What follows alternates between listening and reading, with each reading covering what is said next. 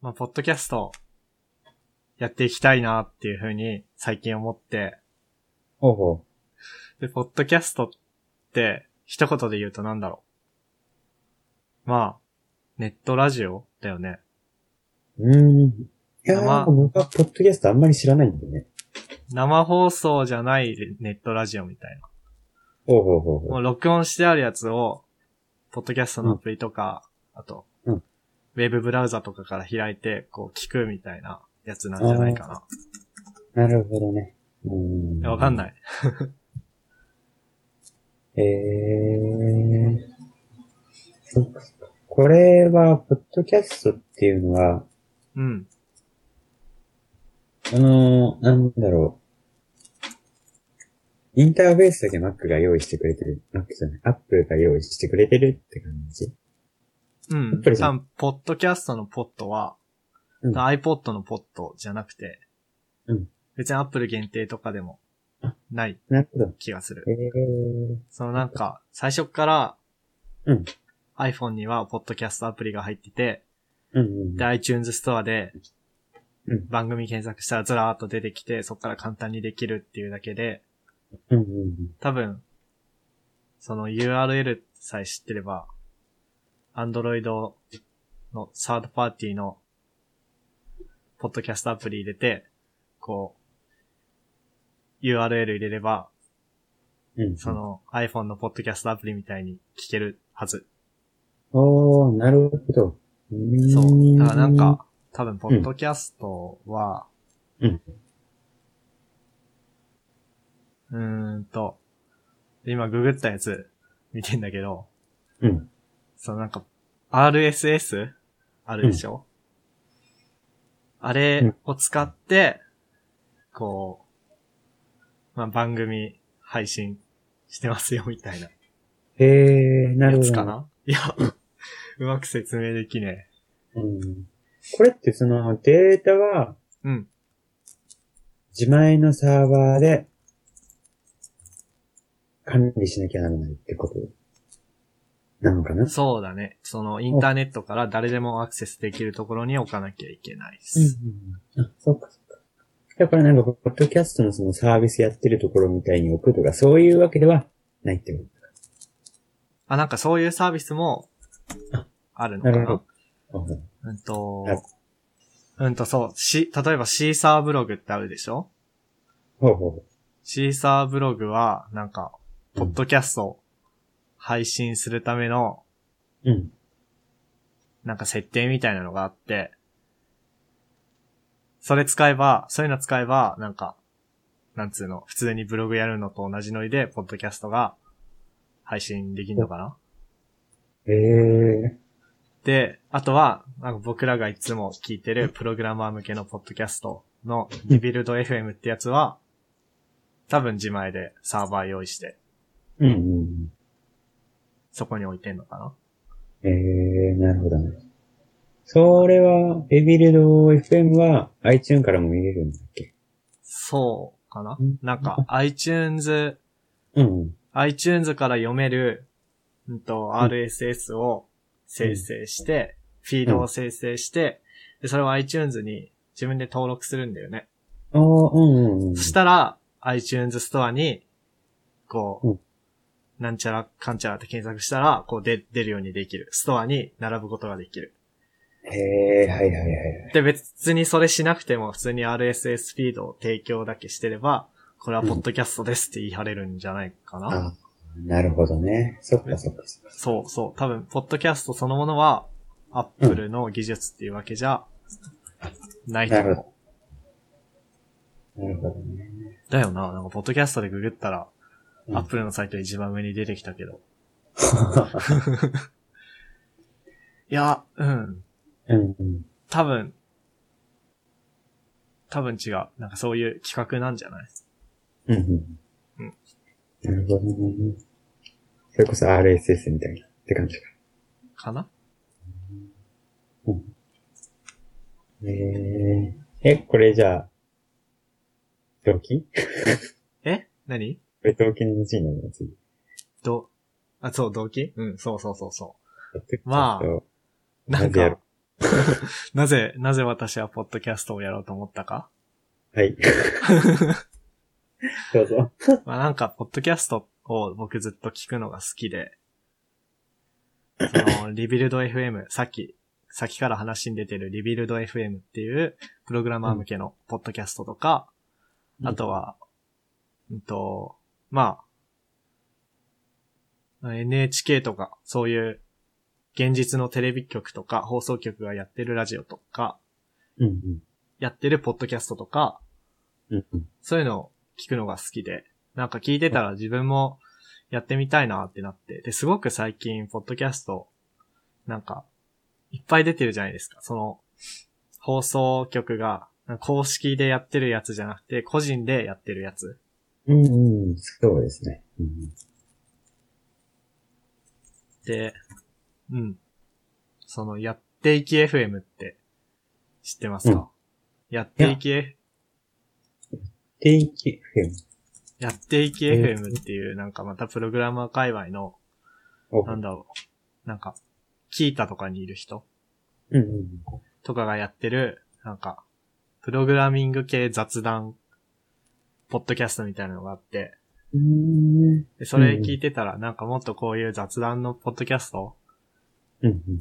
増えてあ、、結構緩めの。増え、うんそうそうそうそう。で、増えてったらいいよね、みたいな趣旨のことを言ってて、それでなんか、あ、これ俺でもできんじゃねみたいな風に思って、まあ、ポッドキャストやりたいなっていう気持ちが芽生えて、うんで、テーマテーマっていうか、何でポッドキャストやるかみたいなうんのを考えて、そうななんんかか、僕軸が、そう、僕個人で一人で無限に喋り続けるポッドキャストでも、最初いいかなと思って、実は一回やってみたんだけど、おなんか、6分ぐらい、頑張って喋っても6分ぐらいしか続かなくて、うんうんうんで、しかもほぼ、なんつうの、考えながら喋って無音だから、うんその無音圧縮機能を使ったら、 なんか5分とか5分満たないぐらいになって、コンパクトです ね。これ、これダメだなと。うんうんうんへえうー、ん。そっかそっか。うんうんで、なんかう、ん。うんで、う。ん。誰か人を、そう、そう、そう。で、誰か人と一緒にやりたいなって思って、ほうほで、どういう、どういう、なんつうの、どういう感じで人を、人を、なんつど、自分とどういう関わり方を持つ人で、う。うん。持つ人を、にやってもらおうかなと思って、まあやっ。ぱ一応、自分学生で、うん苫小牧高専に通ってるから、苫小牧高専の人でいいやってなって、うんうんうんで、うん。誰がいいかなってなって、まあ、うんいつも通話して慣れてる谷田さんがいいかな、みたいな。はいな。 るほど。ありがとうございます。えー、えー、そっでかそっか。うん。うんと、うん、はい、そうですね。それで、なんか、あとはうん、苫小牧高専ポッドキャストやりてえな、みたいな気持ちもなんか芽生えてたし、あの、前まあ、、ち追ょう加ど、してたね。ちょうど、そうそうそうそうそう。まあ、いいかな、みたいうん。うんうんうん。えー、そな。っかそういう感じです。うんうんうん。なるほどね。まあ、ちょっと谷田さんをうん誘うのをちょっと迷った部分もあって、うんうんうん。その、うんと、谷田さんって、もう卒業生じゃないですか。そうですね。で、どこま で苫小牧高専に、こう、魂を置いてきたかみたいなのって、卒業生にはあると思ってて、うんなんか卒業して就職なり大学進学なりしても、うん。ツイッターとかフェイスブックとかでガンガン、こう、高専時代の友達とか後輩に絡んでいく系の人と、全うくん全然別の世界の人、その、いいとか悪いとかじゃなくて、うんそういんんう人がいるじゃないですか。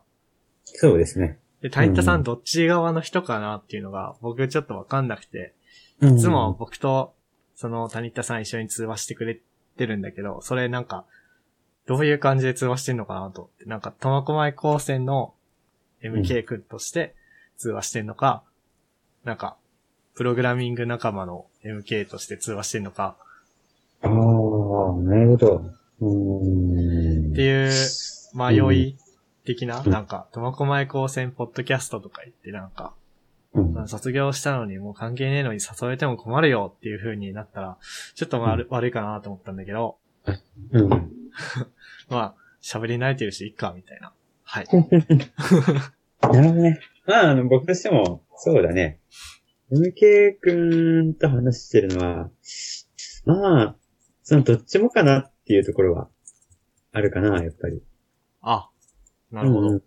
うんそうそうそう。やっぱりね、その、まあね、いろいろ、今までさ、こう、つるんできたから、こう、話せることとかもあるし、はい。あとはそういエう、モないんだろう技術的なうん。話とか、そういうのでまあ、話してて面白いなと思って、こう、ね、たまにハンガーウトとか、ツイッターとかで絡んだりするっていうのがあるかな。そうそうそうそう。あそうそうそう。ありがとうごまざいます。あ。あいえいえいえ、そうそうそう。って感じですね。うん。はい。まあだから、あのーそうだね。どっち寄りにして話すとかっていうのは、あこちらでそうですね。うん、あ、その、このポッドキャストがだよね。うんうんうん。そうそうそうそう。そうそうそう。つうわけで、その、ポッドキャストの話うんうん。うんと、入れ、んうんと、このポッドキャストどうやっていこうかなみたいな話も今しちゃいたいんですけど、そうですね。うん。まあ、まず名前ですね。名前。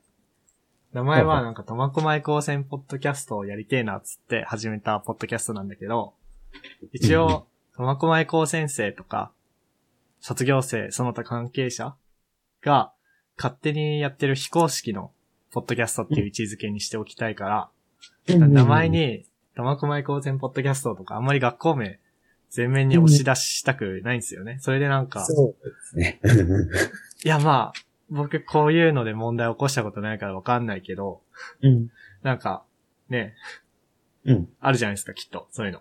まあ、ね。うんうんうん。可能性としてはね、 なくもないだろうし。うんうん。そうですね。まあ、その辺のね、うまい、こう、距離を保っそうそうそた感じの名前が欲しいねっていうのは、うん、すごくはい、僕も思いま すね。うんう。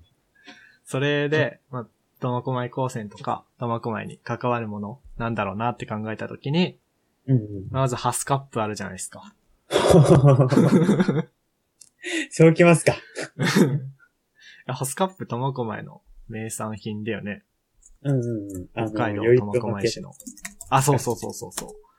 苫小牧に、三つ星三つ星三つ星かなそうですよね。うん三つ星っていう、なんつうの、ローカルパン屋さんみたいなのがあ って、パン屋さん、ローカルお菓子屋さんうん。みたいなのがあってうん、そこが作ってる、よいとまけ、ひらがなで、よいとまけっていう、うんと、ハスカップっていう、何これ、果物を使った、まあ、激ヤバなお菓子が、ロールケーキってなんかロールケーキ、うんロールケーキを、ハスカップジャムみたいなのを包んだロールケーキうんうんうん。を、なんか、ジャリジャリさせた感じうんうんうん。そうだね。あれなんか、あれなんでしょあ、その、日本で一番食べづらいお菓子っ ていう、あ、そう、そそういうのね、そうなんだノミネートされちゃったらしい。そうそうそう。確かにあれは食べづらい。ベタベタしてて。う、うん。あ、本当だ、日本一食べにくいお菓子。うんええなんかあれ食べてたら歯痛くなるんだよね。ええ 確かに、めちゃくちゃ甘いからね、あれは。う。うんん。まあ、ハスカップあありますと。うで、次、トマチョップ。ほトマチョップっていう、と北海道苫小牧市のゆるキャラがいて、う。うんそれも。全部ひらがなかな。全部、あ、えっと、トマがひらがなで、チョップがカタカナか。うん。苫小牧市公式キャラクター、トマチョップっていうのがいて、うんまあなんか、トマチョップいいかなって思ったんだけど、なんかう、んグッズとか出してるし、こういうのを名前に勝手に使うのは、 どういかがなものかみたいなのがあっ確か に、て、確かに。うんで却下。で、あと、苫小牧通過、苫小牧高専らしさのあるものとして、学生寮の名前うん。男子寮が、なんだっけ、聡明寮で、うん。女子寮が風化寮うんうんあそういう名前使うのもいいかなって一瞬思ったんだけど、うん。まあ。僕寮生じゃねえしなってなって、ああ、なる ほど。確かに。特に思い出ないなってなって、うんそれで思いついたのが、その、苫小牧高専のすぐ近くに、樽前山っていう火山があるんですよね。うんうんうん。で、そうですうんね。と、晴れ、晴れてる時は、教室の窓から、綺麗な樽前山がうん。見え、見えます。じゃあ、樽前山結構、なんか、いいなって思って。うんうんで、あと、ポッドキャストって、まあ、うんリビルド、さっきからずっと名前出てるリビルドもそうだし、さっき言ってたやっていき FM もそうだし、何かとポッドキャストってなんちゃら FM ってつけるじゃないですか。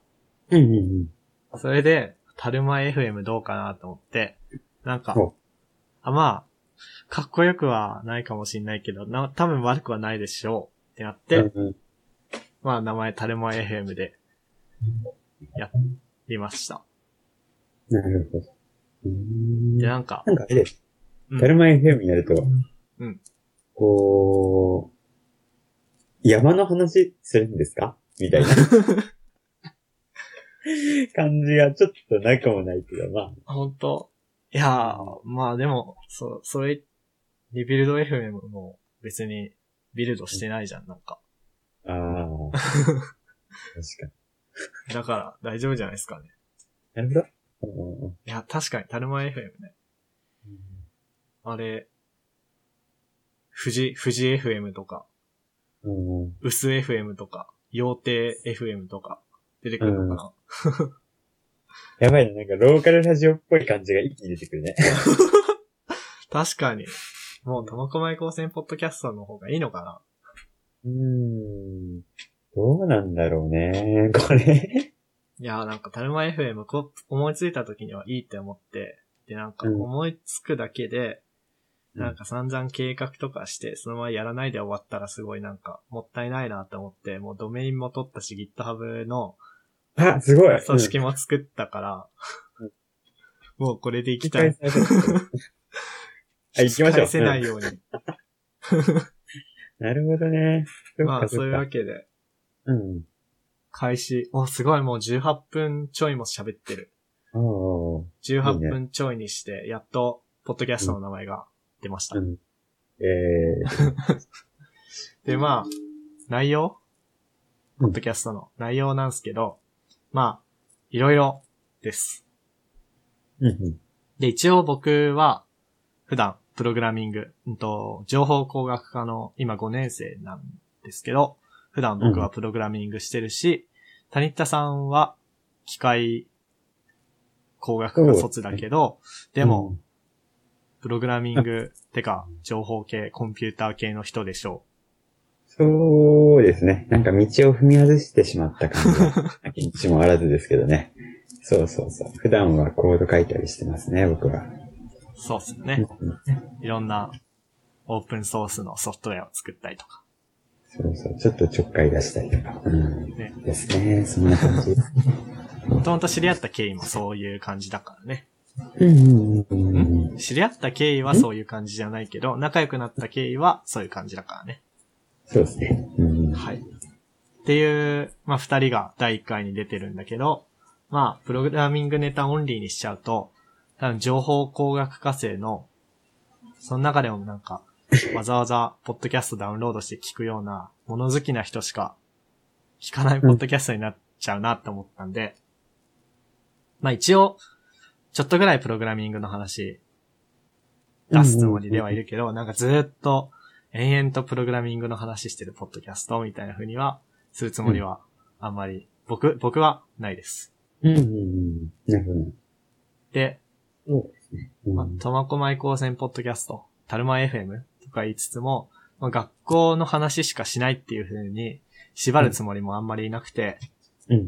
まあなんか苫小牧高専生とか、その卒業生とか、ちょっと関係ある人とかが出て、れば何でもいいかなっていううんうん気持ちでいます。で、なんか学校祭とか、うん。うん。なんたら見学旅行とか、そういうでかい行事が近い時には、うん。多分その話したらた楽しいと思うんだけど、うんうんまあ、ずっとその話してても、あれだから、まあ、あとは、ゲームでも、アニメでも、プログラミングでも、なんか、おすすめ、おすすめアプリとか、おすすめガジェットでも、何でも適当に喋ってればいいかなっていう気持ちでいます。うん。なるほど、なるほど。そうだね。なんかいろいろと雑多な内容を、うざっんくばらん、だらだらとっていうのは、そうですね。雑談ポッドキャスト。あれだよね。こう、聞く方も楽だし、うん。あと、話す方もね、 こうネタがそうね、少ないから。そうそうそう。まあ、いろいろ話を広げていきやすいんじゃないかなっていうのはありますね。ありますよね。うんうんうんえー、あ、そっか。うーんと。ままあ、っあ、ていうね、このね、はい。一回目これ始まってから知ったっ ていう。そうそうほんとすみません。いや、なんか、一人でエピソード1を最初、録音しようとしてうん、うんてか、録音はしたんだけどうん、うん。なんかうん、 3回ぐらい録音し直して全部消してるな。そう。うん。やっぱり、相手が欲しいです。ああ、なるほどね。そっか。え、これって、うん。まあ、とりあえず1回目は、僕と、うんうん。 MK 君そうの2ね人。だけど、うんそうそう。これ誰とやるのって感じで。いや、なんか、 一応、なんかうん、今回、タニタさんはゲストうんうん、で、次回以降は、なんかうん、誰かあ あ。別の人うん。でもいいし、もう僕とタニタさん二人でやっていくんでも何でもいい し、なるほど。何でもうん、何でもいいけど、うん。うん。そっかそっか。そ、そこも迷いどころだったんだよね。そう、なんかう、難しいよね。うんそまあ、適当に適当にね、雰囲気非で。常に雰囲気で。いや、なんか、その、ポッドキャストのこういうノリをやろうぜっつって、パーッと、こうんう、一緒にやってくれる関係者 苫小牧高専関係者で、かつ僕と普段からこう、なんか、喋ってる人って、谷田さんだなと思って、うんうんまあ、一回目うん、こう、うん谷田さんがいい流れを作ってくださったんで、ほうほうほう。あ、もうできちゃ った。もうできちゃった。もうできちゃったうん、作ってしまった。また。作ってしまった。ほうほう。そっかそっか。うん。うなるほーどん。と。はい。まあ、第1回目らしい話は、うん。だいたいし終わったかな。あ、自己紹介してない。介。えー、自己紹介苦手なんだけど。まあ、第1回目で、なんか僕が、うん僕がやるぜ、つって、うん。お、やっとるな、つって聞きに来る人は多分僕のこと知ってると思うから、うん。大田さんの自己紹介をした方が。あー、そっか。自己紹介、えーっとどうしようかなうん。うんと、まあ、自己紹介、自己紹介じゃねえや。名前、うん。出身学科、ほう。に、2017年の抱負ほう。なるほど。あ、優しい自己紹介だね、それ。うん。優しいよね。うん。あと、適当に喋りたいことを喋る。うん。。はいい。お願いします。はーい。えっと、谷田です。えっと、そうですね。出身の学科はさっきも MK 君がちょっと言ってたように、機械工学科ですね。で、えっと、何年前に卒業したんだっけ三三三年ぐらい前かな、だいたい。そのぐらいに卒業してって感じですね。で、えっと、2017年の抱負は、そうだなぁ。うーん。まあ、 健康にって感じですね。はい。まあ、こんなもんで、勘弁ください。はい。 勘弁してください。ありがとうございます。はい。まあまあまあ、お話ししてるうちに、そのうちね、うん。そうねだんだん、いろんな話、こう、自分の話すると思うんで、まあよろしくお願いします。まあ、改まった自己紹介は簡潔にっつうことで。ありがとうございます。はーい。つうわけで、とりあえず、うんその、通話の前にどんなことざっくり話すかっていう、箇条書きのメモを二人で共有してて、それを見ながら、僕らは喋ってるんだけど、うんそれによると、とりあえず、これいくそうですね。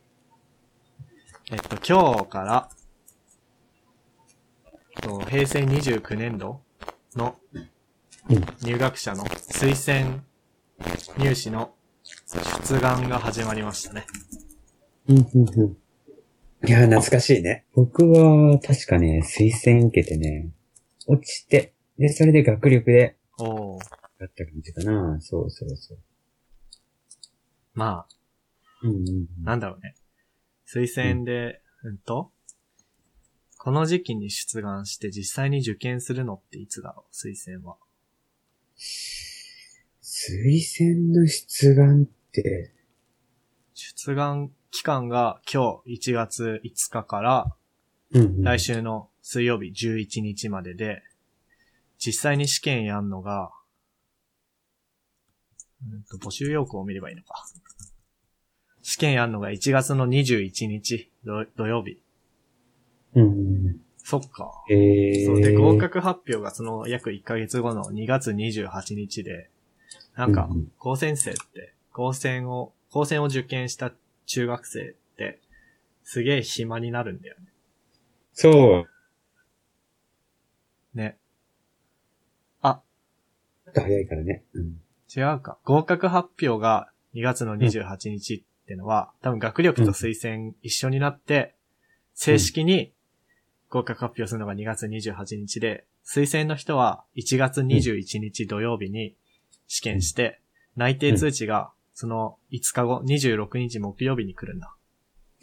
そういうそうそう。だから、形なんだ。もう超暇ん内定みたいな。うんうん。 超暇なんですよ。なんか、そっか。そうだね。うん。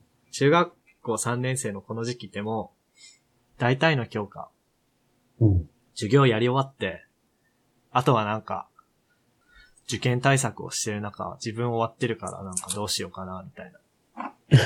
で、なんか、やっぱり学校みたいなところだと、みんな頑張ってるのに、先に受験終わったからってお前だけ気抜くのは良くないぞ、みたいな風になるし、うん。僕自身もやっぱり、ちょっとぐらいはそういう気持ちがあったから、うんうんすごくなんか、変な意味で辛かった記憶がある。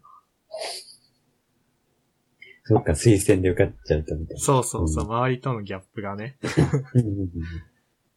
確かにね。へあーえー。そっかそっか。いや、懐かしいな、でも、なん難か。しいなうん。推薦は、面接だけで終わりだった気がする。面接だけなんだね。うん。なるほど難。しいな、ほんと。うん。面接。へえ。いや、願書とかも書いた。書いた書いた、書いた書いた。あの頃は手書うわーき懐か苦しじいゃなかったな。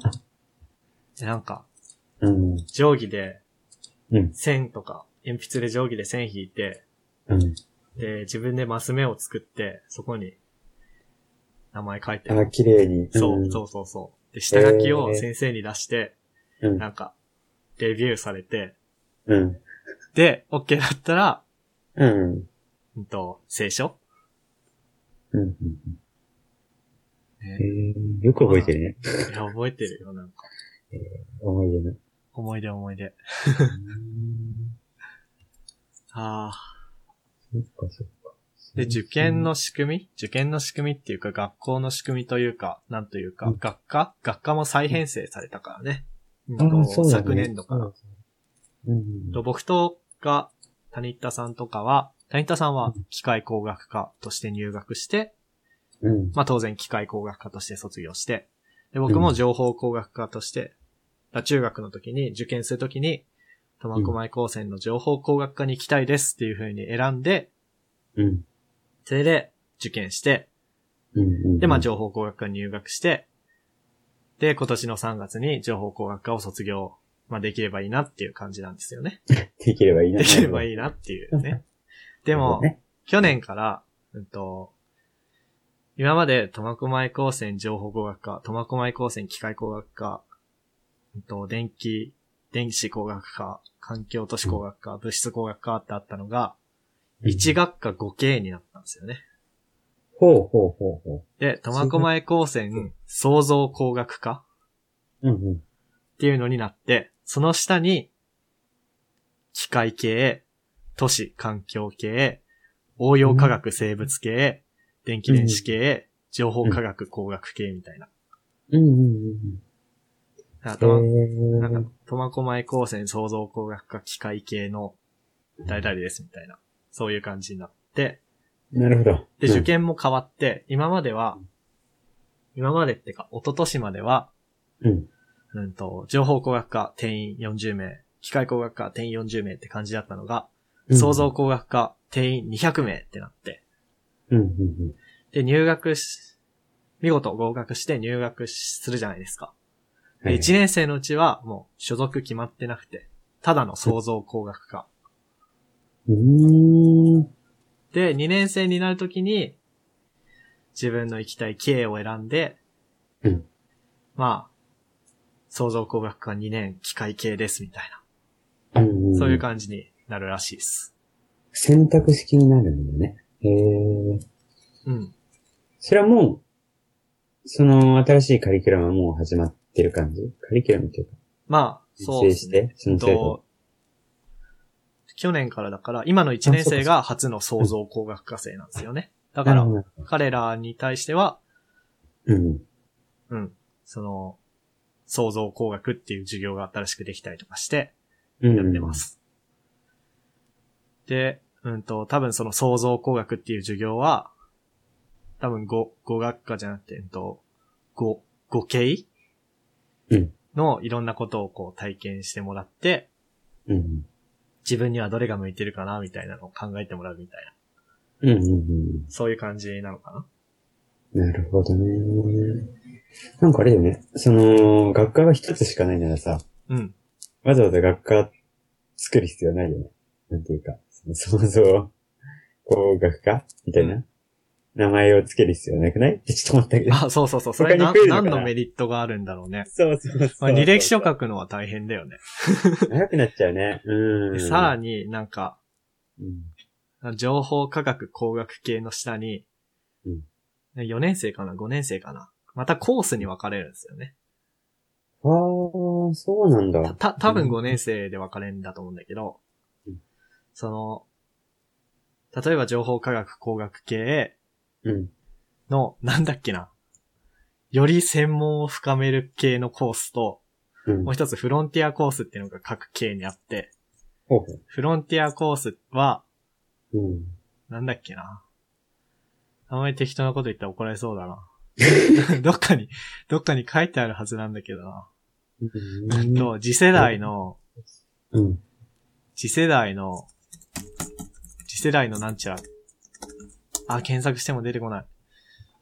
うんとね、うんじ次世代の企業人材を育てるみたいなことが書いてた気がするんだよね。へえ。次世代の企業人材。企業はどういう感じどういう意味の感じいや、なんか、あれじゃないの。会社専門会社の企業エンジニアリング、あ、そう。うん。エンジニアリングも経営もできるマンみたいなのを育てたいんじゃないのあーるほどね。そうか、そうか。そういうことか。なんかどんどんどんどんね、あの、スタートアップみたいに立ち上げるのが 強いなぁと思った思ったけど。そっか。フロンティアコースな。何やんのかわかんないんだよな。なんか、モンハンかよみたいな。うん。難しい。フロンティアコースでググったらうん、モンスターハンターフロンティアとか出てくるしな。うん、ううん。ーんと、あー、出てこない。いや、なんかこれ、なんか、うろ、うろ覚えうん。なんだけど、うんと、シラバスうんカリキュラムもちょっと違って、うんうん。なんか、その、5年生になって、より、より専門を深めるぞいコースの人は、うんなんか、卒業研究とか専門の単位が多めで、フロンティアコースの人は、ちょっと専門減って、うんなんか、なんつうの、ああ、その教養とい次うか、世まあ、次世代のビジ企ネ業っス的ぽいな。やつがうん。あったようなへー。なかったような、うんうんちょっとなんかね、うん。わかんない。うん。うん。あ、卒業研究。なんか、うんと、機械、機械、機械系の機械コースだったら、卒業研究が5年生で8単位あるんですよ。これは僕らと一緒。うんうんうん。で、もしフロンティアコースに行ったら、卒業研究っていうのがなくて、へえ、ないんだ。その代わりになんかフロンティア研究っていうのが増えてる。ほうほうフほロう。ンテえィー、なア、んだろうなんだろうフロンティア研究で、しかも4単位。うん。で、うん。うんなんか、その上になんか国際コミュニケーションとか、うんビジネス1、ビジネス2、ビジネス3っていう授業がある。うん。あ、だからこれ専門選択なのかな、うんで、なんか、あんまりわかんない。な多分こういう話永遠としてても、多分聞いてても楽しくないだろう し。とりあえず、まあ、去年からいろいろ変わっています。ええ、えーなるほど。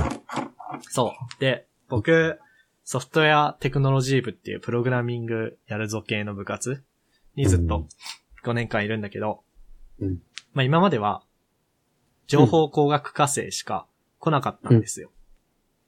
うんうん。うん、と、うちの部活に新入生が。そう基本的にはそのままだよね。。そううんそれで、その設備も情報工学科の設備を使ってずっとやってたんだけど、うん。今年は違くて、もう1年生は1年生なんですよ。1年生も、の1年、僕らは情報工学科1年、機械工学科1年だったけど、今彼らは1年1組、1年2組、1年3組、4組、5組っていう感じで、うんうんそういう子たちがごちゃ混ぜで、うちの部活に来てて、うん。ええ。だから一応。応彼らはまだ情報工学科の人間じゃないっていうか、まあ情報工学系の人間じゃないから、うん情報工学科の設備使わせていいのかみたいな問題がまずあって、ああ、なるほどね。うんうんうん。そこは、なんか特別にアカウントを作ってもらって、まあう、ん。やって、まあ、うんと、なんだっけな。技術、技術、あの、先生じゃなくて、うん。なんだっけ。まあ、その、サバ缶的な人にうん。うん。おい。願いしてアカウント作ってもらったからなんとかなったんだけど、俺1年間ソフトウェアテクノロジー部でプログラミング入門して、うんで2年生になった時に全然関係ない学科に行った場合は、学科、うん経緯に行った場合はどうなるのかみたいな話とかもあって、なかなか、ああ。なかなか難しいね難しい、そう。 で、その1年生から2年生になるときに、うんやっぱり各系に人気な系と、あまり人気のない系って当然出るじゃないですか。うんうん。したら多分1年生の時の成績順になるはずで、うんうんうんうん。それもまた、かわいそうなことが起きてしまう可能性があるんじゃないかなって僕はすごく心配。なんか、そうだね。それはあると思う。なんか、その、ね、成績を犠牲にしてプログラミングめちゃくちゃ極めるマンみたいなのが、いるのが、高専の面白いとこだと。うん、うんプログラミングに限らず。ね。それはあるね確かに。うん。だと思うんだけど、なんかそういう1年生が来てさ、うんよっしゃ俺はプログラミング高専で極めてやるぞっつって、高専入学して、うん。で、1年生のうち、なんか全然勉強しないでもう、なんか、まあ勉強しないの、学校の勉強しないの良くないんだけど、まあめっちゃプログラミングして、それで2年生になってみたら全然関係ない学科でしたみたいなことがうん。起きちゃう。うんうんうんうん。で、まあもちろんそれは前の制度の時からあったんだけど、でも、前の制度だったら、あじゃあ、情報工学科に入学させてくれないんだったら僕は一旦普通高校行きますとか、そういう選択ができ、あれできたよね。できたえ、よ、だね。って前は最初から、そうだよね。うん、そうそうそうそそういう選択ができたじゃないですか。う。うん。でも、新しい制度だと、もう一旦入学しちゃってっから、うん。もう、どうしようも、多分、どうしっようもないね。ないうん。ていうことが、うん。ああ、起こるんじゃないかなっていうのを、今の一年生の、まあ一緒うにん。活動してくれてる一年生たちを見て、最近思うん。なるほどう。ね。しかも、うん。まあ一応、きっと彼らは受験するときにそういう説明は散々されてるはずだから、やっぱり自己責任になっちゃうじゃないですか。うん。勉強しない方が悪いよね、みたいな。うん。だけどさーっていう。そうだね。あとは、あれだよね。そのさ、まあ多分人気のない学科っていうのが多分出てくると思うんだよ、どうしても。うん。制度上。そうなった時に、その、先生方も結構かわいそうだなっていうのはすごい、ね。 確かに。そうだね。やっぱりその僕が、そうちょっとあの、そのなんだろう。学科のカテゴライズの話とは違うんだけど、あの、僕が5年生の時の、その、卒検うんの研究室選ぶときに、そう、そこをどうやって決めるか、みたいな話があって、そうそうそう。で、それで、やっぱり普通はだいたい成績順なんだけど、うん。その、人気のない卒検室だと、やっぱり、そこまで成績良くない人が固まっちゃって、うん。っていう、そういう問題があって。で、そこはなんか、その、まあ、評価関数を変えるっていうか、え割り振りを変え、そうね、割り振りの方法を成績順と、ー、うん。あとは、なんだっけな、運要素のハイブリッドにして、おー。そうそれで、その偏りがそこまでないようにしたっていう、そういう対策を、なんだろう、実際にやるぐらいだったから、うん。多分、なんか、そのぐらい、人気のない、学科というか、なんだっけ。 K。そうそう、経理。が、うん、人気のない経営はちょっと、問題が出るんじゃないかな、っていう予感がしてならないって感じかな。うん。うん。 もう、逃げられないからね。 変な言い方だけど。そうなんだよね、これね。ねちょっとかわいそうだなっていうのは、思うな。まあ、うん。うん。まあ、まあ僕らは、うん。ももうね う、。 さ、去るものですからね。そうだね。そうですね。きっあと。の、あれだよね。う。うんん。あの、高専のさ、うん。その、まあ、いいところっていうか、まあ、悪いところもある、悪いところそうだな。まあ、特徴として、うん。高専がユニークだなって思うところは、うんやっぱりその、早いうちから専門を決あ、めそらうれる。そうそう。うん。いう特徴があるじゃん。ね。あるある。そうそう。それがさ、こう、潰れちゃうっていうのは、なんか軸がぶれてません かそういうふうに思っちゃうよね。わかる。なんか、高専機構かな、高専機構のホームページに、ウェブサイトに、うんうんなんだっけな。その、なんかよくある、うんあなたにぴったりの進、進路は診断みたいな。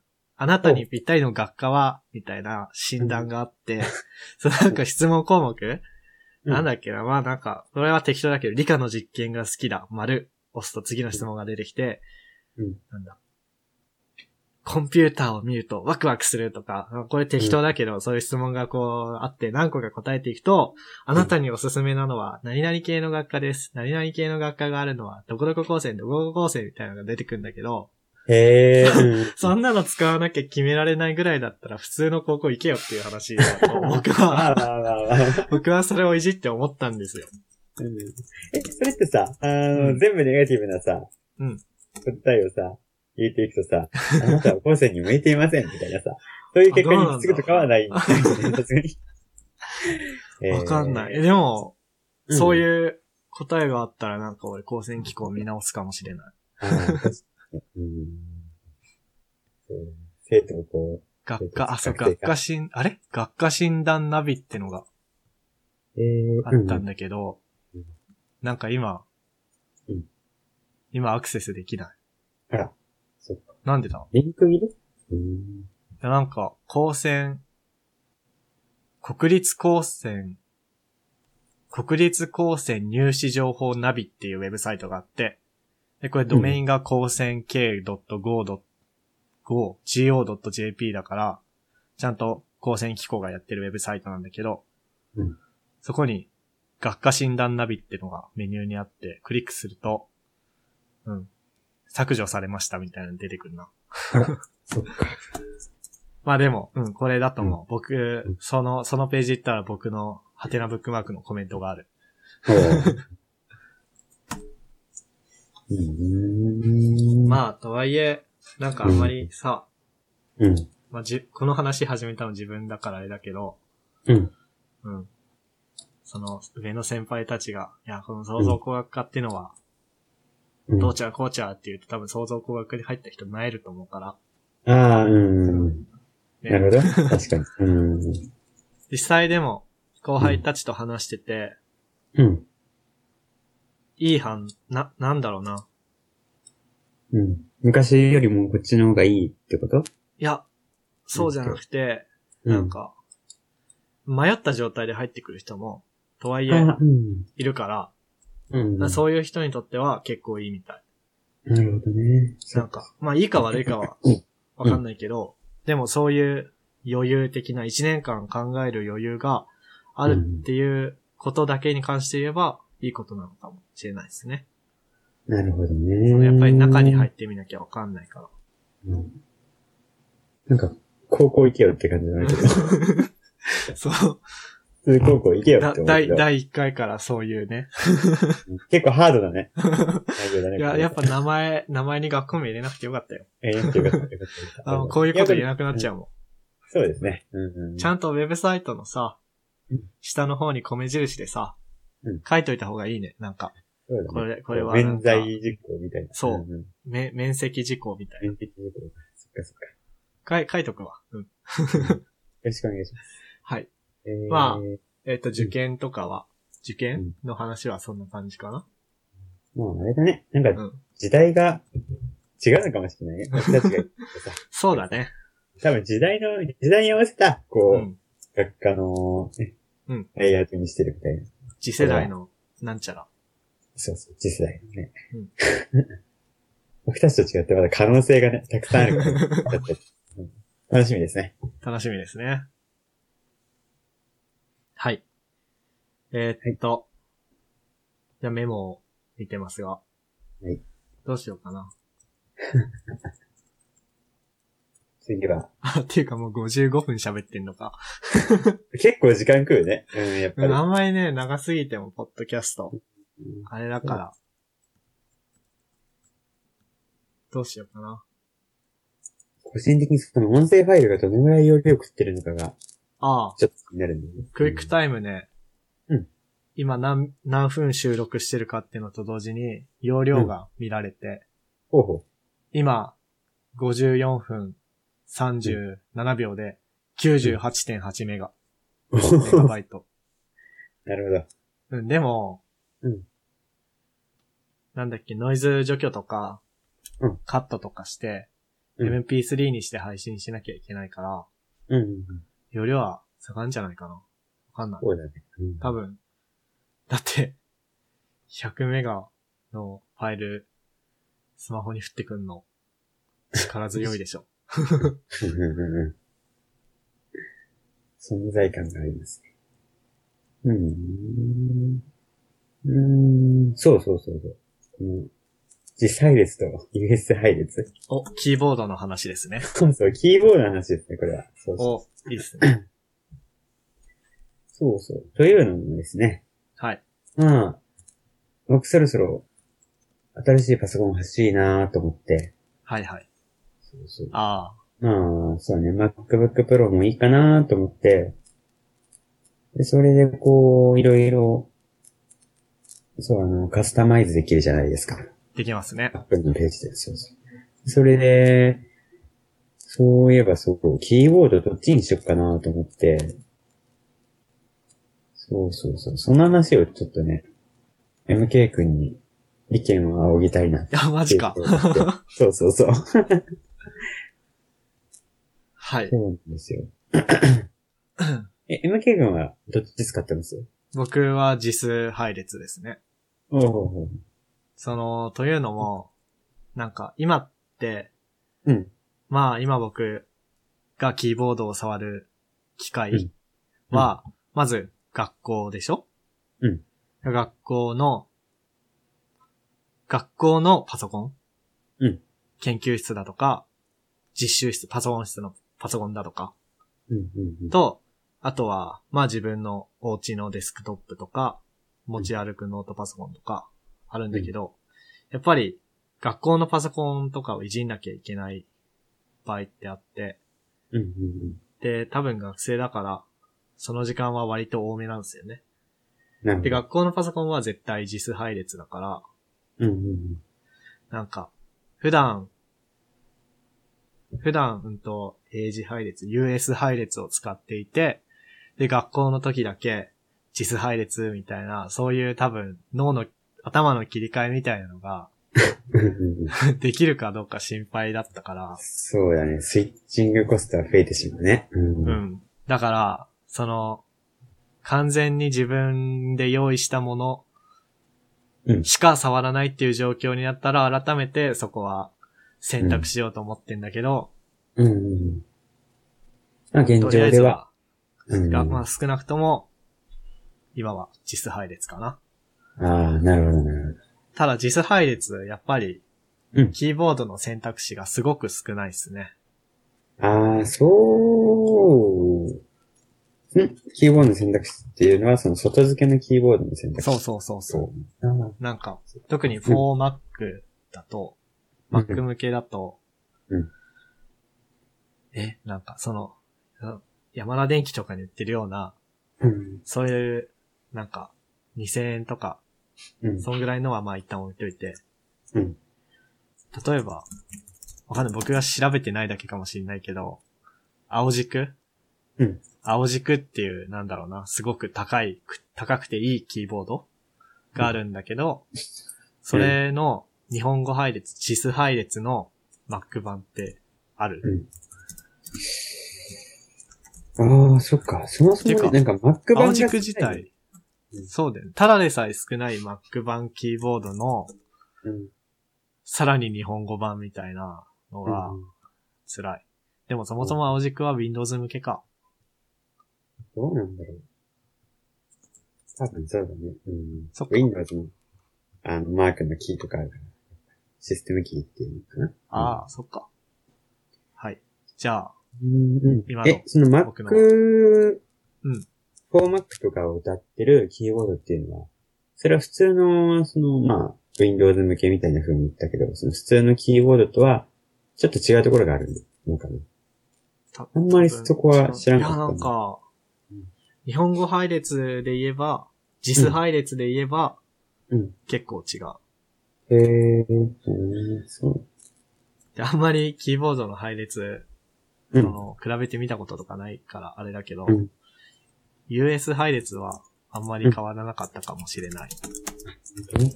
わかんない。ちょっとこれ、録音して公開するからあんまり適当なこと言えないですね。怖いね。怖いねうん。なるほどね。いや、なんか自分としてはさ、いうん今使っ、今メインで主に使ってるキーボードは、まあ実配列なんだよね。普通にはいはい。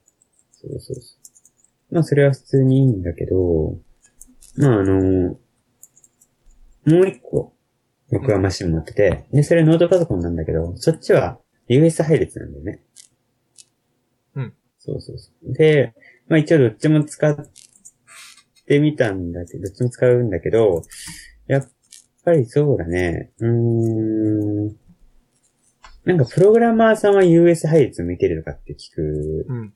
んだよね、話は。そうそう。聞き調まべすてねもそういうことを書いてる記事が結構多くて。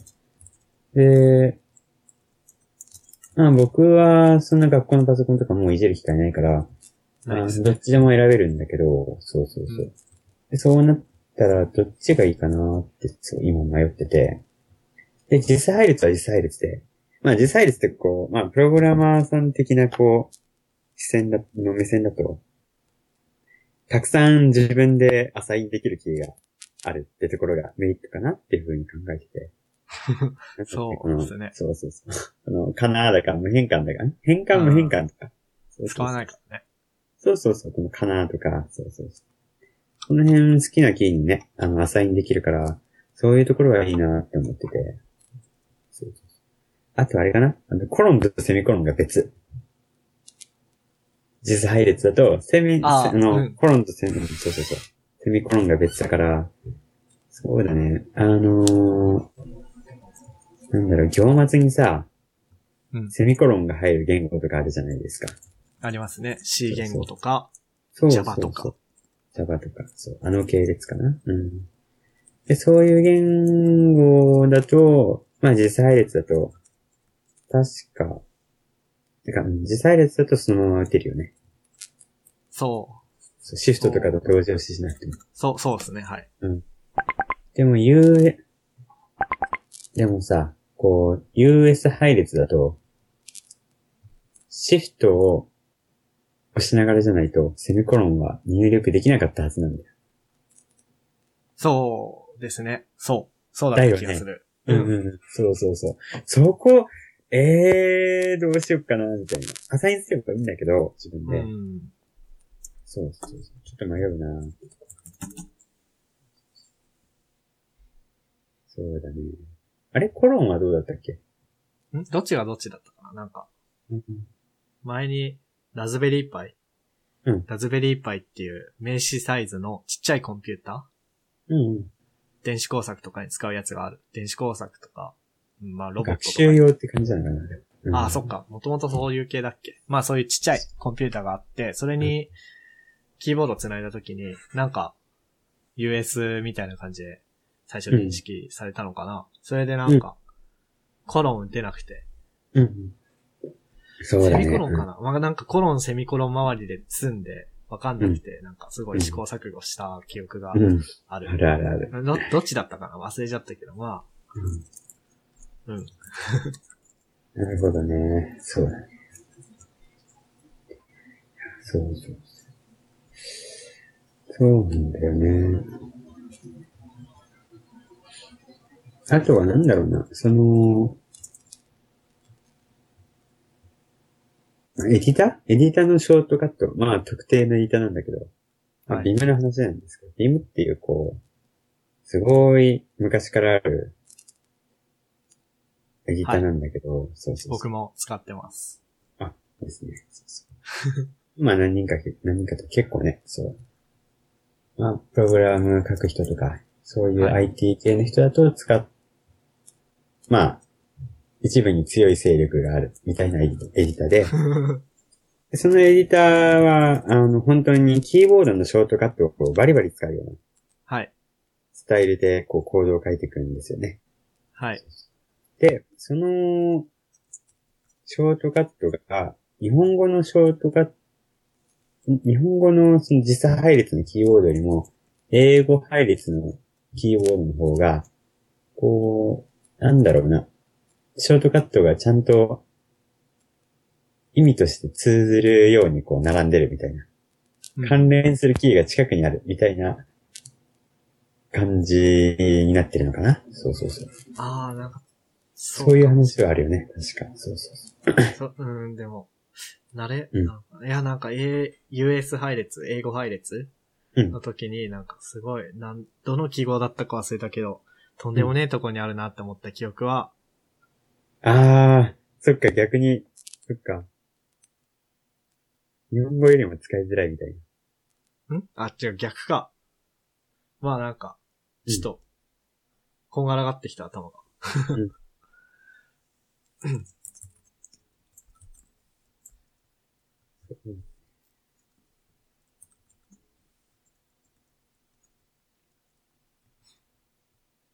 うん。ううんんとうん。 うんうんうん。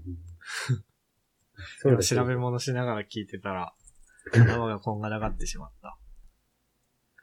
記号が関連、関連する記号がうん、並ぶように、いい感じに並べように、その US 配列は、US 配列はなってる。はなってる。うん。そうそうそう。ほいほい。だから、なんだろう。うーんと、その行の一番最初に移動したりとか、うん。行の、その、最初の文字に移動したりとか、最初にこうスペースあった時に、その、スペースが終わって次の文字始まりますよってところにこうポンって移動するやつとああ、かそういう意味か。そうそう、そうそうそう。こう、対応するあー括弧に移動しますよとかっていうのが、はい結は構い。近いところにな、あの、並んでたりするんだよね、USI 列。そうっすね。そうそうそうそう。そうなんだけど、日本語配列だと、その、元々の US 配列に合わせて、こう、作ったビームのキーバインドの体系が、こう、日本語配列だと、そのキーがバラバラになっちゃうから、はい。ちょっと使いづらくなる。っていう話は聞くね。うんそうっすね。どうしようかなーって感じですね。どうしようかな。うんまあ、うーん。てか、そもそも、うんそのアルファベットは、アルファベットの並びは、もう、うん US も、うんと、JIS も同じじゃないですか、基本的うに。んうんうんうん。アルファベットとあと数字とは同じだけど、なんで、記号をこんな風にしたんだろうね。ああ、確かに、確かに。うーん。特にね、日本語の訳物が多いっていうわけでもないよね。日本語の訳物なんて、それこそ普通の、カッコと、あと伸ばし棒とか、だよね。コロンとは、コロンとセミコロンは多分英語も日本語も意味は同じだから。うん。そんな違いはないとしても。うん。カッコも結構これ対応するし、英語のカッ、英語のカッコと、日本語のカッコと。うん。そうだなぁなんでこんなに出れたんだろうね。うん。うん、うん。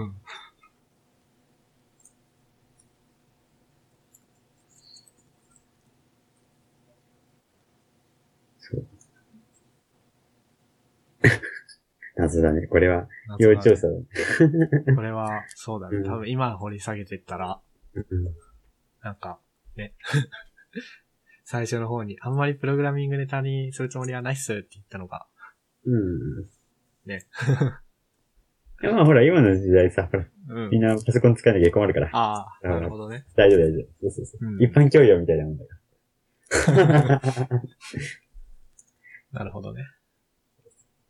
まあね、こう、ここまでこう変なネタを突っ込んでもあれ、確かに。まあじゃあうん。しうん調べてみよ調べてみよう。もう、うみたいな。終 わり。なんか、うん、はい。うんこう難しういのねどう。しようね。難しいね。うん。難しい。ちょっと我々も勉強しなきゃいけないね。そう、そうっすね。やっぱ、うん。やり方。そう、やり方もそうだし、なんうかん、やっぱり、もうちょいこのさ、事前メモみたいなのを、 うん。もうちょい早めに書いて、あいや、細か。くっつうか多分早めに書いて、さらっと予習するぐらいの方がいいのかもね。うんなるほど。うなんか、だって、なんか10分前とかに僕追加したもん。なるほどね。録音開始の10分前にさっきの受験の話とか追加したもうん。うんうん。そっかそっか。そうだね。そういえばそうだ。うんん。まあ、そんなわけで、そうはい。結局、どうしましょうね。タニッタさんの新しい MacBook Pro のキーボードをどうする問題。どうする問題。なんまか、あツイッターでアンケートで取ればマジで ひどいな、それはそれで。うんね、ノートもパソコンだからね。うん。それなんか、普通にディスキーボードに使ってる人の 多さ的、人口的に。うん。まあ日本だからね。そうそうそう。うんはい、次行こうはい。 あ、いいね、こんな。 うん。もういいです、もういいです。結論の出ない感じで。うん、もういいです。大丈夫です。そっか。どうしようかな。もう1時間10分録音してるね。これ、個人的にさ、その、あ、じゃあ、それ、どうすっかな。これは外し、これは外せないみたいな話あるこれは外せないみたいな話うんいやまあ、とりあえずこの、スキーと温泉の話はうん。終わりにして、そのまま、あ、僕もそう思う。うん。ではではって感じで終わり たい。わかるわかる。これ、この、アマゾンの話ちょっと気になる。あ、アマゾンの話しますか。アマゾン行きますか。うん。アマゾン行きましょう。はい。えーっ OK と。うん。まあ、なんか前に僕がツイッターで、うんと、あ、苫小牧高専の周りの土地すごく空いてるから、そこに Amazon の倉庫来てほしいなって。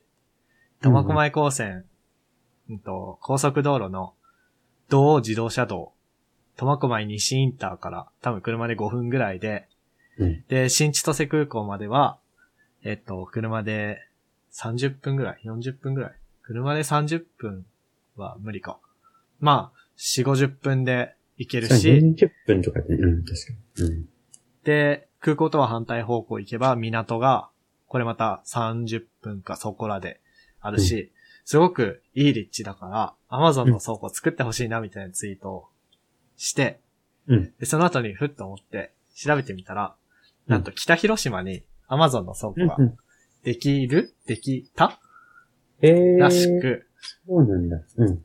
今までね、北海道民は Amazon で物を注文したら3日かな3日だね。うん。 3日待たされてたんだけど、もう、うんと、北広島だから、うんとね、なんて表せばいいんだろう。この、音声だけのポッドキャストで、玉小前高専と北広島の位置関係を表すのはどうすればいいんだ苫小牧高専があって、千歳があって、北北広島があって、札う幌んみたいな。だいたいこ れ、JR でこう一本に繋がってるんだよね。そう。ねう、んそうだけど、 玉小前、うん、まあ、いいか。なんか、うん。 Google マップを開いてください。うん。はい。で、で、でうんまあ、北広島に開設予定で、うんその後でページのところにリンク、元ネタのブログを貼っておくんですけど、うんなんか Amazon の求人うんがあって、その人材募集の Amazon のページがあって、そこで勤務地、勤務地北広島へえ、うんうん。のがあって、うん。まあ、それが、僕が見つけた記事が、北広島に Amazon の倉庫できるって言ってる根拠としてそれがあるんですけど、ああ、なるほどね。うん。うん。多分、あんじゃないですか。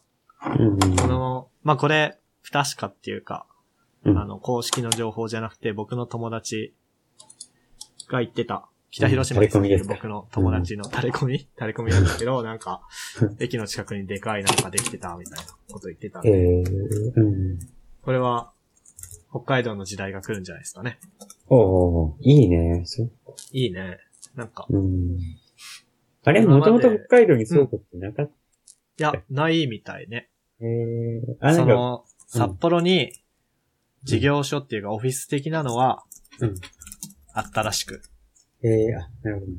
でも、倉庫は、ない。えーん北海道だと結構、なんか、距離、んなんだろう、北海道だったら結構大きい倉庫建てられそうだよね。それこそ。土地余ってるからね。そうそうそ うそう。バカでかいやつとかやつ。まあ、でかいからね。楽しみだね、これ。そっかそれこそあれじゃないそのプライムとかさ、うん。頼んだら、そのなんだろう、めっちゃ早くなるやつとかなかったっけプライムナウプライムナウだっけそうそうそう。プライムナウって、ドローンのやつだっけ だっけあ、違うね。プライムナウは1時間で届くってやつだ。おう。そのなんいや、かあそるれ決がめ、うん。決められたエリア、だからプライムナウの専用の倉庫があって、うんでそこに入ってる対応商品があって、うんでそこの周り、多分、半径何、何キロとかかなわかんないけど、それ決められた中にいる人は、1時間で商品が届くっていう。へえ。運送会社殺しの。うんうんうん。ひどいな。うーん あ、そうか。じゃあそういう倉庫はまた別に必要になるんだ。そういうプライムで。あ、どうなんだろうなんかそう、いう、うんプライムのそういうサービスを利用するってこと。うんええー、どうなんだあ、でも本当はね、調べたら、その、当ポジションの勤務地は北海道北広島市になりますっていう求人のうん。記事があるから。うん。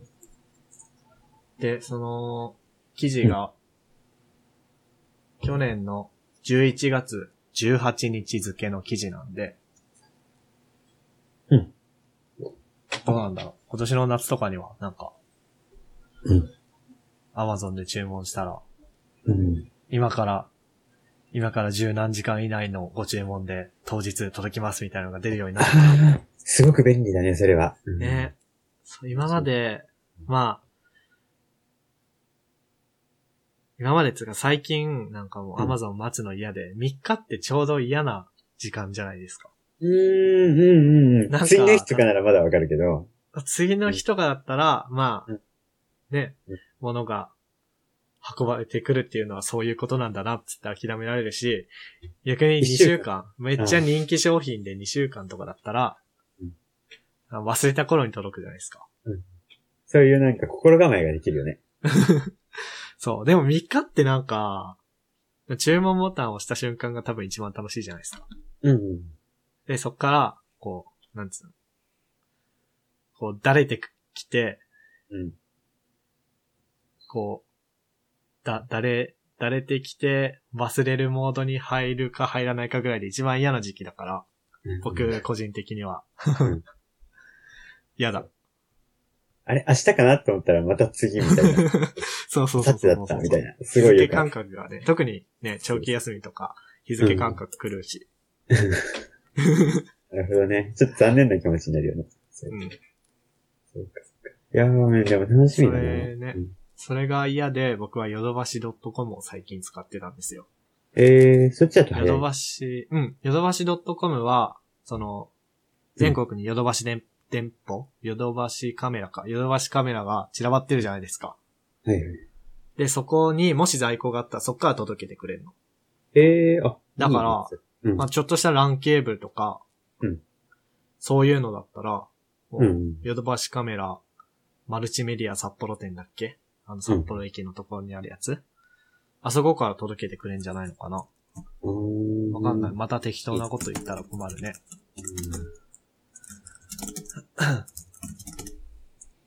うんえー。まあでも多分、まあ札幌分かはわかんないけど、うん。札幌の店もそういうことやってるかわかんないけど、でもそういう感じのはずなんですよ。うん。うん。うーんいいね、すぐ届くな、ほんと。ううん。やっぱりその、北海道内にあったら、一日で届く、届けられるって感じになるのかそうですな。ね。うんうん。海、北海道、ね、札幌近辺だとか。うん。そうそうそう。津軽海峡をまたいじゃうとね。ああ、そうだね、どうしてもね。北海道もほら、広いからさ、端っことかになるとさ、そうね。一日はちょっと大変そうだよね。うん。うん。いや、でも、北広島はいいと、いいと思うな。ちょうどいい場所だと思う。うん。確かに。 空港近いし、札幌近いし。うん。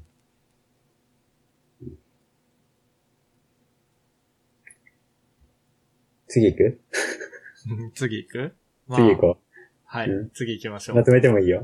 キリがいいかまな。とめるもう1時間半だよ、だいたい。じゃあまとめるか。うん え、何待って待って待って。あ、いいよえ。あ、まとめるって何をあ、今の Amazon の下りをまとめるってことそうそうそうそう。あ、オッケーオッケーオッケー。うん と。うーんと。 まあ、やっぱりね、Amazon が全て持ってくっていう状況は僕は良くないと思っていて、うん。で、ヨドバシカメラ、ちょうどね、札幌にあるから1日2日で届くからヨドバシカメラ頑張ってほしいなって思って、ずっと、ここ最近はヨドバシ使ってたけど、アマゾンが北海道でも当日配送とか、当日お届けとかやるんだったら、アマゾンに帰っちゃうかもしれないです。うん、えっ。と、ヨドバシ .com 頑張ってください。以上です。なるほど。多分こういうことじゃないよね。うん、なんか、ああ、いいなん や。か、あのー物申したよね。うん。物な申んしたか応援のエールを送ったよね、今。うん。 まとめじゃないね。そうだね。まとめじゃ、ゃなくて感想だね。うん。いや、感想でもいいよ。うん、いいんじゃないレポートとだりあえったず、あら怒られのる。、今回のポッドキャストだったらこれ反省会だね。はい。確実に反省会だね、これ。さっきからずっと思ってたそけうど。ですね。 反省会、PDCA サイクルだからね。うん、そうだね。プランしてないね。大した。う好んははいい、次。好き。き。好き。あ、じゃあこれで、好きここれはれねでやかにうん。終わる流れですかね。はいこの話は僕は多分膨らませられないわ。あ、そう。明日から一泊二日で僕、スキー行くんですよね。へえ、いいです ね。そうで、えっと、ニセコうんニセコっていう北海道の有名な、まあ、うん観光地、スキーとか温泉とかで有名な観光地に、えー友達と4人で行くんですけど、ほうほスキーは小学校以来だからね、う。うんうんうん。明日雪だるまになるかもしれない。えー、え、スキー場ニセコっていくつかあるよね。確かそうですね、ニセコの、うんと、ニセコは何地名ニセコは地名だね。うん。山山ニセニセココ、は、ニセコっていう、うん。地名にある、ニセコ、北海道のニセコっていう地域にある、ニセコ町じゃないっけニセコ違ったっ町かなけニセコ町だよ。うん。そうそうそで、ニセコ、アンヌプリっていうう。うん。山があって、うん。で、スキーのコースが、多分、4つあんのかなほうほうほで、なんかそれぞれ、まあ、ニセコアンヌプリスキー場は、割とファミリー向けで、う。うんで、他のところは、うん。上級者向けでとか、多分、うん。うん。そういうのがあるはず。なるほどね。で、今回、僕らが行くのは、アンヌプリですね。おー。なんか、うん。大した、大した調べてないから、ここうですっていうのは言えないんだけど、なんかファミリー向けらしく。えー。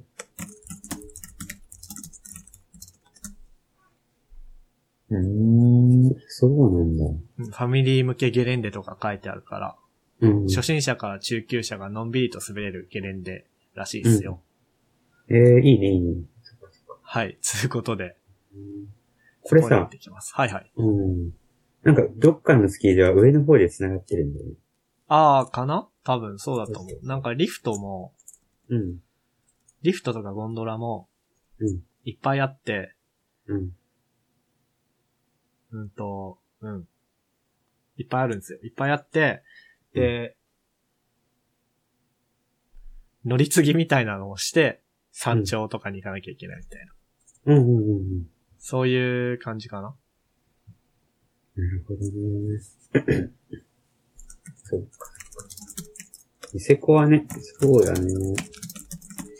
なんかあと、雪の質がいいとかっていう話は聞くよね。うーん。パウダースノーっていう。そうそうあの、サラサラした雪。うん。絶対にこう、ほら、あの、雪だるまとか作れないような。ああー、はいはいはい。そうそうそうそう。スキーにはでそれ、そういうパウダースノーの方がいい。そうそうそう、そういう話らしい。ええで、それでやっぱりその海外からすごいー。うん。お客さん来たりとか。ね、この時期のニセコはすごく海外からのお客さんがそうそうそうそう。多いらしいですね。電車とか乗っててもね、やっぱりそういうおうん客さんいっぱいそう、いいて。かにもこれからスキーしに行きますみたいなそうそうそうそう。さっきもいたな、なんかでっかいバッグあ、本当？持って。あ、そっか。千歳空港に一回来るもんね。う。ん。うーん。で、そっか、2泊3日、ん ?1 一泊泊、 2一日泊二日。ですかそっかそっかうん。え、どこに泊まるんだろで、泊まる場所が、ううえっん。とね、なんだっけ。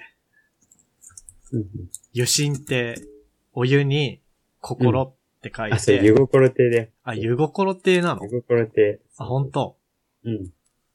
湯心亭か。そうそうそう。湯心亭っていうところに泊まります。まあ、うん。えー、ああ、うんうんうん。選んだ基準とかは特にうんなくて、たまたま空いてたうんってだけなんですけど、うん。いつだっけな予約したのうんと予約日が12月9日うん。まあ、一緒に行く仲間たちと、うん。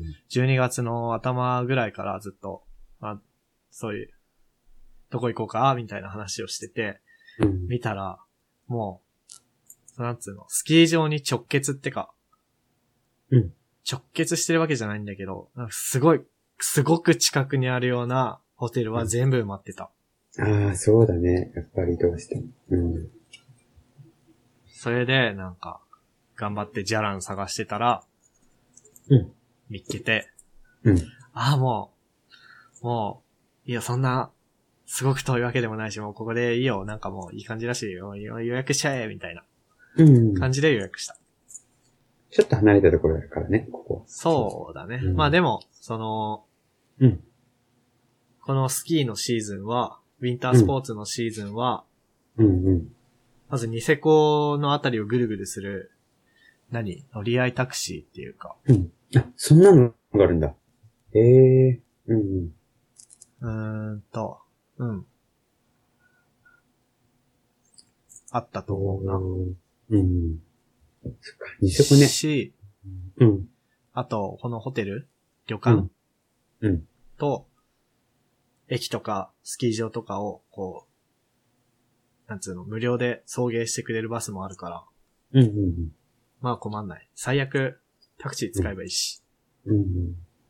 ニセコね、なんかいろんなところにさ、うん。スキー場とかさ、その観光するところだったり、その泊まるところとか、ホテルとかが散らばっちゃってるからさ、あ、そう。車がないとね、そう、始まんないところが、 あわかる。そうそうそう。大変だ よね。車いやほん、本当はってか、なんかもしできるなら、うん。車で行きたかったんですよ。うんうん。で、一応僕、今年の8月の末に、今年じゃないか、もう去年か。うん去年の8月の末に、免許は取ったんだけど、初めての冬だから、うん初心者マークつけたうん。ルーキーが、うん。お友達乗せて、車、 しかもニセコ。ちょっと怖いね。ちょっと遠ね怖い。んで、うんうんうん。まあ、確そかにの。スキーバスで、はい、行きます。でも、うん、バスと、そうやってバスっていうかさ、さっき言ったように、その、ニセコの街の中、回ってくれるようなさ、うん交通機関あるのが、すごい、いいんじゃないかなって思うな。うん。そうですね。その新千歳空港から、うん。えっと、ニセコの各スキー場とか、駅とかうん。までやる、うんと、高速バスみたいなのがあって、うん。それが往復で4500円だったから、へえ、あ、いいね、それ。うんそれに乗っていきます。なるほどね。へえ、いいですね。これ、シームレスに温泉の話言ってもいいのこれ。いいよ。いや、僕もね、その、おとついかなうん。ニセコ行ってきたんだよ。おう。そうそうそう。ニセコで、その、まあ、温泉行ってきたんだけど、ああ、はいはい、うん温泉にね。そうそううそん。なんかね、あのー年にね、だいたい4回ぐらいかな。ここ3年ぐらいでそう。年に4回ぐらいで、そう、あの昔の高専のはいはい。時の友達と、あの、温泉巡りうん。をニセコで、ニセコ近辺かなそうそう、あの辺でやってるんですよね。はいはい。で、それで、昨日は、どこだったっけなぁなんだっけな。恋川温泉っていう。恋川温泉。そうそう。いい感じの味の出てる。えま あ、旅館かなそー、う。恋川、うんと、魚の恋に、そうで、そう川に、恋川温泉ね。そうそうそうなんかね、日本人を守る回とか出てきたよ。あ、そうそうそう。そうな んです。温泉巡りもね、人なんだ。あの、そういう、こう、結構極まってる系の温泉うん。に行こうっていう、なるほどそういう、そうそうそう、雰囲気で、雰囲気でやってるんだよね。そうほうやっぱりね、その普通の綺麗なさ、温泉行っちゃうとさ、うんちょっと面白くないじゃん。 そうそう。で、それでその友達とお話ししてて、そう、あの、判断基準が、どこに行くかの判断基準が、コンテンツ力が高い方に行こう、みたいな。なるほどね。そういうのにいろんなところに行ってるんだけど。で、まあ、まあ、そうだね。そういう人がメインだけど、さっき、そう、MK 君が言ってた、うん。そのスキーの時に行く、うーんと、ユーコル亭か。うん。あそこも行ったことあるんだよね。そうそうそううん。で。あそこはそう、すごいね、綺麗なね。あ、綺麗なだあよそうかった綺麗ななんか、この流れで、うん。湯心って行ったことあるよって言われたから、 ちょちょっと、あれみたいな。でしょ そうそう。だからこう綺麗になるっていうか、フォローそんなそうそそんうそなうエ。クストリームな旅行にするつもりなかったんだけどなって思ったけど。オッケーオ大ッケ丈夫、大丈夫。よ、これってそう。あの、更衣室とか、うんもう入ってすぐ靴箱とかもすごいね、ー。ああ。綺麗な感じで。そううそうそん。う。露天風呂も広いのかな結構確か。へえ、楽しみだな。うんうんうん。まあ、楽しかったよ。そうそう、よ、これで。うんうん。あの、泊まるところその、泊まる部屋とかはわかんないけど、多分きっと綺麗だと思ああ、う。うん。大丈夫っしょ。うん、大丈夫だと思うよ。うん、 そうだな。なんか、よ、これでの話したから、なんか、よ、これでこれ、久しぶりに行きたくなってきた。お、行行きます。か。あ、今度行くか。温泉ポッドキャスト。完全ポッドキャスト。 現地から中継しておりま すので。そうだね。ニセコでもやっぱりさ、うんニセコあの辺近辺は、本当に温泉が多くて、うん細かいちっちゃい温泉が多いんだよね。いっぱい。そうそうでっかいあーホテルに入ってる温泉とかもあるけど、うん。そう。昔からあるようなちっちゃい温泉がたくさん多くて。う。うん。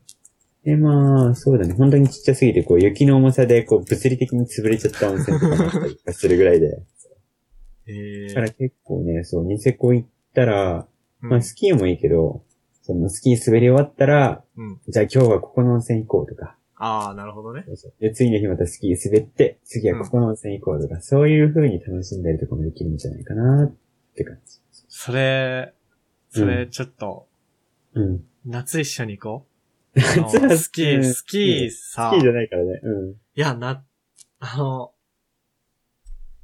な、うんなんだろう、冬のうん、冬にそういう感じの運転を僕はまだしたくない。あーなるほど。そうだね。うん。そこでスキー滑んないから、夏とかなら、いいと思う。うん確かに。まあなんか僕そもそも友達とこういう風に、うんなんだろう、長期休みにどっかみんなでお泊まり遠くで行くっていうのを全然やったことなかったから、うん。で、一緒に行く友達も結構そういう感じらしく、まあ友達ん家にお泊まり会とかぐらいはしたことあるけど、そんな旅行みたいなのはうん。あまりしたことない人らしく、まあ今回はあれですよ。入門ですよ、入門。うんうん。い いね。そう。だからニセコの、冬のニセコの定番、王道うをん歩いて、それ知ってから、うんじゃあ、次はエクストリームな旅行をしようみたい な。そういスう、トリーム。そういう感じなのかな、うんまあ知らんけど。うんうん。うんまあ、やってみたいですね。そうだ。ととりあえず明日は、明日、明後日っていうか、もう今日か日付変わっちゃったうし、んうんう。うんんそっか、そっか。普え、通今に日はこれ楽しんでいきま。す。はい。今うん日は、うんこれ何時から出発ですかえっと、新千歳空港9時ぐらいに、初のバスで、なるほど、なるほど。着くのが12時。うんうんうんうん。あ、3時間かかっちゃうんだね、やっぱり。 3時うん。間かかるんじゃないかな、やっぱ冬は。そっか、そっか。そう。一つからニセコって、でも、車だと2時間ぐらいで行けそうな気がうーん。する。まあいいんだ。そうそうまあ、まあ途中まあでいっぱい泊まるからね。バスだから。そうだね。うん。そっかそっかいいね、じゃあ。今日は早く寝なくてね。いや、今日は反省会やって、ポッドキャスト編集しなきゃいけない。帰ってきてからもいいんじゃない帰ってきてからでいいかな。うん。っていうかもう、ウェブサイトも作んなきゃいけないし、配信用の。大変だ。大変だ。まあ、うんこの後反省会やりながらぼちぼちやりますか。そうだね。うん。は。い。というわけで、というわけえでーと、。第1回タルマン FM でした。ゲストは谷田さんでした。はい、どうもです。はい、ありがとうございます。はい。では。では。